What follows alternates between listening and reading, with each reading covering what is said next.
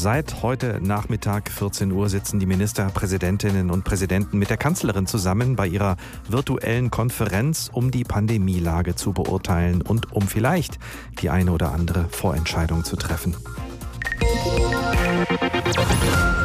HR Info. Das Thema. Kein Spielraum für Lockerungen. Was wird aus dem Lockdown Light? Das wissen wir noch nicht, denn noch immer wird beraten bzw. vermutlich gestritten, denn Bund und Länder sind sich offenbar sehr uneinig über die Strategien für die nächsten Wochen. Ganz unabhängig davon geht die Arbeit weiter in den Kliniken, sprich werden weiterhin immer mehr Covid-19-Patientinnen und Patienten eingeliefert. Jihan Celik ist Arzt, war selbst lebensbedrohlich an Covid-19 erkrankt und er leitet die Covid-Station am Klinikum in Darmstadt. Ich habe ihn natürlich erstmal gefragt, wie es im Moment aussieht in seiner Station.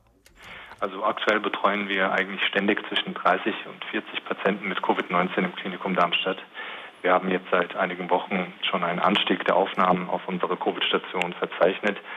Und seit Wochen steigt ja auch in Hessen der Anteil der über 60-Jährigen, der Neuinfizierten, dementsprechend eben auch die Anzahl der Patienten, die im Krankenhaus behandelt werden müssen und schwere Verläufe haben. Wir sind bereits jetzt in einem Bereich, in dem die anderen medizinischen Bereiche in der Klinik ihr gewohntes Pensum an Patientenversorgung nicht mehr leisten können, da es eben personell und von der Bettenkapazität her knapp wird. Aktuell ist der weitere Anstieg der Neuinfektionen zwar gestoppt, so scheint es, aber auf sehr hohem Niveau stagnierend. Und Ärzte und Pflegekräfte infizieren sich und das stellt uns natürlich vor zusätzliche Probleme, sodass wir hoffen, dass demnächst die neuinfizierten Rate deutlich heruntergeht. Wir sind ja seit Anfang November in diesem Teil Lockdown. Der hat sich bei Ihnen also nicht wirklich bemerkbar gemacht. Ja, die Neuinfektionrate, die hält sich ja bei über 15.000 jetzt in der vergangenen Woche. Also wir haben mit einem deutlich schnelleren Absinken gerechnet und auch darauf gehofft. Und das, was wir in der Klinik spüren, das kommt immer mit zwei Wochen Verzögerung ungefähr an. Also die Menschen, die sich vor zwei Wochen angesteckt haben, die haben jetzt einen so schweren Verlauf, dass sie in der Klinik behandelt werden müssen. Also die Situation in den Kliniken hinkt immer nach. Sie haben gesagt, Sie arbeiten schon hart an der Belastungsgrenze. Was erwarten Sie in den nächsten Tagen und Wochen? Also es kommt ganz darauf an, wie sich die neuinfizierten Rate unter den Risikogruppen entwickelt und bei den älteren Menschen. Wir haben schon das Gefühl, dass das Virus jetzt von den jüngeren Menschen in eine ältere Bevölkerungsgruppe diffundiert, übergewandert ist. Wir bereiten uns intern natürlich auf verschiedene Worst-Case-Szenarien vor, unter Umständen Sperrung weiterer Stationen. Und ähm, da gibt es Szenarien, wie wir auch die Intensivstationen und Beatmungskapazitäten weiter ausbauen.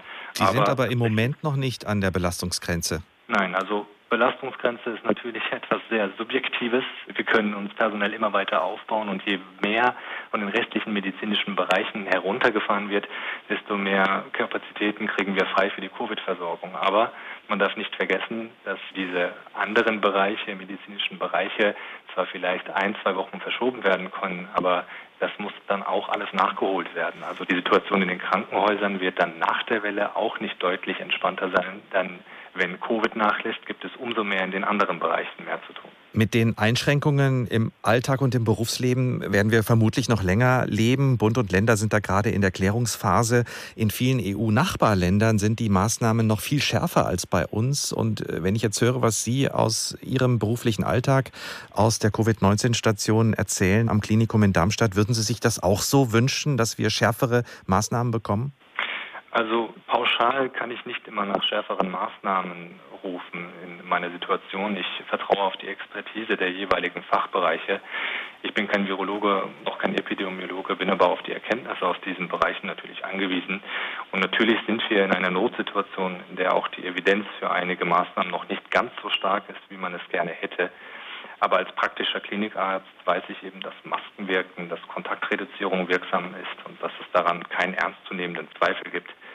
Aber wir dürfen auch nicht vergessen, und darauf wird ja auch immer wieder hingewiesen, dass alle verordneten Maßnahmen nichts bringen, wenn es keine Bereitschaft in der Bevölkerung gibt, sie umzusetzen. Und da müssen wir eben aufpassen, dass alles nachvollziehbar bleibt. Und andersrum von der Bevölkerung erwartet man natürlich Verständnis dafür, dass hier am offenen Herzen operiert wird und manche Maßnahmen sich effektiver zeigt als die andere und wir ständig dazulernen. Insgesamt die bekannten Maßnahmen wie Kontaktvermeidung, Maske tragen, Lüften, Händehygiene, Abstand halten und gerade jetzt in Hochinzidenzzeiten sind äh, ganz klar aus klinischer Sicht sehr wichtig. Und noch dazu möchte man sagen, dass der gezielte Schutz von Risikogruppen, die wir dann tatsächlich mit schweren Verläufen in der Klinik sehen, noch ähm, wichtiger sein sollte. Und insgesamt möchte man vereinfacht sagen, je mehr Kontakte draußen vermieden werden in der Bevölkerung, desto weniger müssen sich die Menschen in den Gesundheitsberufen der Gefahr aussetzen. Also möchte ich da auch um Solidarität und Unterstützung aus der Bevölkerung bitten. Wir sind ja auch für Sie da, wenn Sie uns brauchen. Haben Sie eigentlich einen anderen Blick bekommen auf die Krankheit, nachdem Sie selbst an Covid-19 erkrankt sind? Also Statistisch gesehen war mein Verlauf ja recht atypisch und unerwartet schwer. Ich gehöre keiner Risikogruppe an, habe keine Vorerkrankungen, aber doch passt das eigentlich genau zur Charakteristik von Covid-19. Die unberechenbaren Verläufe gehören eben dazu, zu dieser Krankheit und machen die Behandlung und die Einschätzung der Prognose und des klinischen Verlaufs so schwierig. Und ich kann aus klinischer Erfahrung sagen, dass die Betreuung von Covid-Patienten tatsächlich sehr anspruchsvoll ist. Und die Verantwortung für einen Covid-Patienten zu übernehmen, wiegt schwer auf den Schultern des betreuenden Arztes oder der Ärztin. Und diese Last der Verantwortung ist nicht leichter geworden durch meine eigene Erfahrung mit dem Virus.